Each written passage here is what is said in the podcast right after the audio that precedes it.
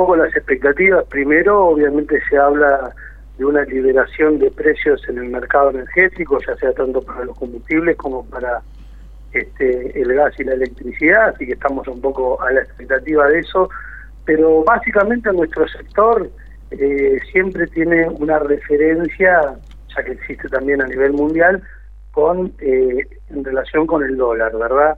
Eh, cuando vos me decís está atrasado, sigue, no, hoy estaríamos un 20% con este dólar de 560 pesos eh, que figura la cotización del oficial, aunque bueno, ayer el ministro habló de que va a ir a un dólar de 800 pesos, entonces eh, esa es un poco la paridad nuestra, ¿no? El litro de súper está históricamente entre un dólar, un dólar 0,5, así que vamos a tener que ver cuál va a ser el sendero del dólar oficial, si rápidamente va a ir a esos 800 pesos que dijo el ministro, eh, eso te va a dar una pauta de si va a estar atrasado o no. Hoy estamos un 20% de atraso con relación al dólar de 560. Hoy, hoy con un nuevo aumento, un 20% y el dólar de 560, estaríamos en una paridad de, un dólar este, un litro de nafta supra. Pero bueno, si va a 800 pesos, eso habla de que la nafta va a ir acompañando esa cotización. Fabio, eh, ¿ustedes notan que el mercado empieza a tener eh, síntomas o signos de liberación en cuanto a precios? Eh, ¿Advierten que mm, la intención del gobierno es no, no intervenir? ¿cómo, ¿Cómo lo están viendo? A ver, lo, un poco llamativo fue que eh, el último momento fue importante, fue un 25%, por ejemplo, en la super, y casi imperceptible la caída de la actividad. O sea, eso nos llamó un poco la atención, ¿no? Porque, bueno, nosotros esperamos, obviamente, en, esta ecuación siempre precio por cantidad, claro. a medida que el precio suba, a, ver, la cantidad eh, tiene Fabio, eh, a ver eh, si entiendo bien el concepto. Aumentó un 25% la nafta super y el consumo no bajó, siguió igual, al mismo no nivel. Bajó, no, no, no bajó y eso te, te habla del retraso acumulado. Es decir, a veces lo, hemos charlado, eh, un litro de jugo de naranja vale 1.800 pesos y un litro de nafta valía 370. ¿Entendés? O sea, un, un producto que hay que extraer del crudo, destilarlo, refinarlo, distribuirlo, eh, tenía un precio prácticamente irrisorio el combustible. Por eso la gente, y obviamente tengamos en cuenta también que son esos productos que se llaman de demanda inelástica, ¿no? Es decir, son vitales en la vida de las personas y bueno, llegado el momento la gente va a empezar a relegar otros consumos, pero bueno, ir a trabajar, llevar a los chicos al colegio, el esparcimiento, eh, la gente en estas épocas están tan, tan golpeados, es como que lo pone en una primera línea, ¿no? Así que hasta ahora no hemos notado, después, entre los últimos dos aumentos, el combustible prácticamente la super acumuló 40% de ajuste y sin embargo vemos que los consumos no caen. Eh, Fabio, apelando a otras situaciones históricas de, este tipo de escenarios similares, eh, ¿ustedes sí notaban caída en el consumo? Eh, lo que pasa que, bueno, eh, tenés que, eh, está un poco vinculado con esta nueva política del gobierno de con él más, plata. Es decir, eh, en un escenario de, emisión permanente, vos notás que los precios subían y la demanda al contrario, este, no caía o aumentaba, ¿no? Porque este, cuando vos inyectás, inyectás, inyectás dinero, bueno, como te digo, son productos que están en, la primera línea, los nuestros a la hora de, de, cuando una familia establece sus consumos, entonces lo ponen como prioritario y se mantenía el nivel de, de consumo, pero en un nuevo escenario de, política ya más restrictiva de, lo monetario, eh, debería empezar a, a, recorrer un sendero, a ver, no un sendero de, de calidad de actividad, sino yo te diría como de un uso más eficiente, más consciente, de, como fue toda la vida, ¿no? Yo recuerdo que cuando era chico pensábamos bien antes de ir a cargar el tanque, ¿no? Este, siempre no, no, no era algo que pasaba desapercibido el combustible. Así que, bueno, yo creo que un poco los consumos deberían bajar a futuro. Veremos, obviamente también va a estar vinculado con la recuperación de la actividad económica en la Argentina. Nadie quiere que bajen los consumos este, por ahí en un primer momento puede llegar a haber algún tipo de señal, pero bueno, si, si hay una recuperación de la actividad y sobre todo de la industria nuestra que necesita mucha previsibilidad para lo que es la inversión, ¿no? De, que sigan habiendo actores nuevos en Maca Muerta, que IPF redoble la apuesta con las inversiones. Este, nosotros tenemos recursos para tener autoabastecimiento y eso es lo que tenemos que rápidamente ir a buscar para también tener este, un sendero de, buenos precios este, para el mercado local. Fabio, quería consultarle respecto al expendio, porque ya hay algunas estaciones de servicio en la capital que amanecieron con restricciones en los surtidores. Esto se presume, ¿no?, a la espera de nuevas remarcaciones.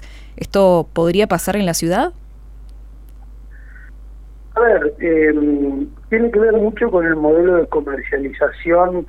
Eh, en Capital tenés este, muchas estaciones eh, que no son de bandera o son de banderas, eh, digamos, no de las principales, entonces juegan un poco, especulan un poco con los stocks.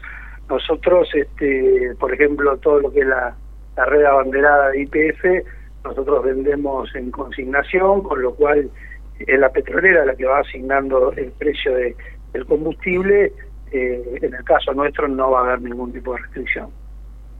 Eh, Rodríguez, ¿se estima, o al menos eh, por la experiencia que usted tiene, eh, pero se estima que ese aumento que acompañaría el aumento del dólar oficial pueda llegar a ser de un saque o cree que puede llegar a ser progresivo?